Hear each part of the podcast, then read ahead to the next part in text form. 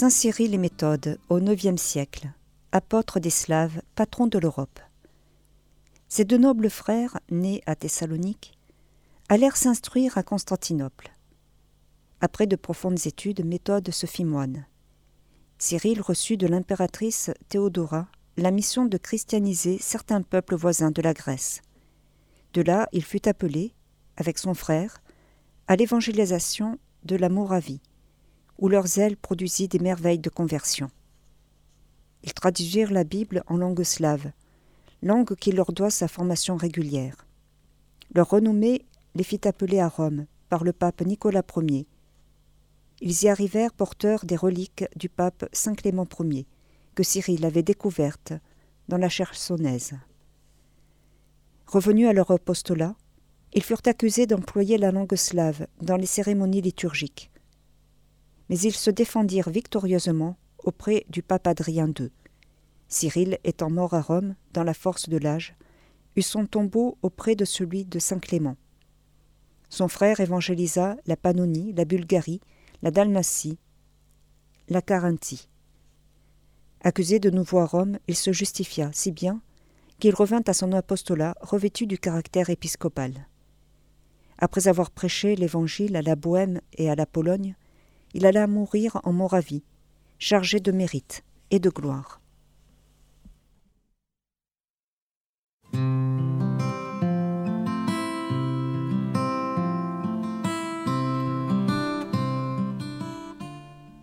Saint Valentin, évêque et martyr, vers l'an 273.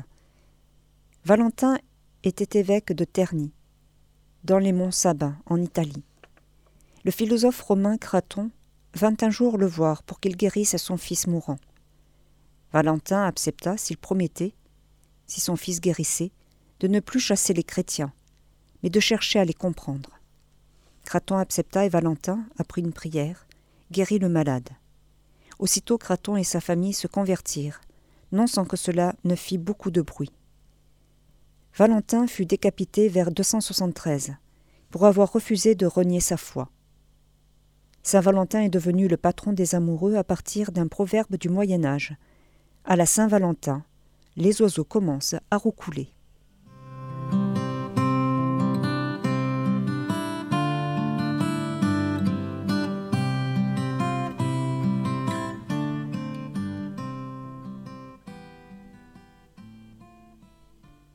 Près de Spolète, en Ombrie, Saint Vital, martyr.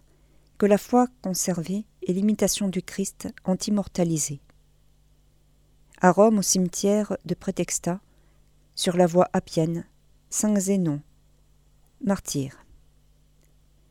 Commémoraison de plusieurs saints martyrs d'Alexandrie, Patient, Tagnon, Protus et Lucius, qui furent jetés dans la mer, Syrion, prêtre, Agathon, exorciste et Moïse, qui subirent le supplice du feu, Denis et Ammonius, qui furent décapités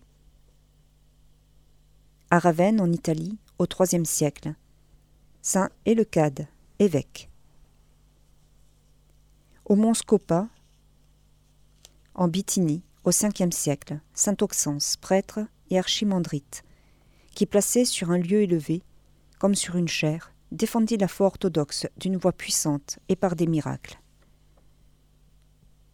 Saint Nostrien, évêque de Naples, il protégea son peuple dans la foi catholique contre l'hérésie, en s'opposant à l'arianisme et au pélagianisme.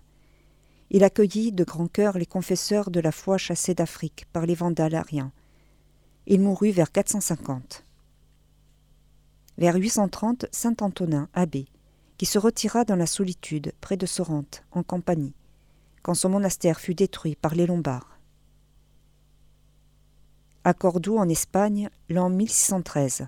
Saint Jean-Baptiste de la Conception, Jean Garcia, prêtre de l'ordre de la Sainte Trinité, qui entreprit la restauration de l'ordre et la soutint avec le plus grand empressement au milieu de graves difficultés et d'épreuves sévères causées par certains frères. À Valence, également en Espagne, l'an 1937, le bienheureux Vincent Villard David, martyr, qui durant la persécution religieuse au cours de la guerre civile reçut chez lui des prêtres et des religieuses, et préféra la mort à l'apostasie.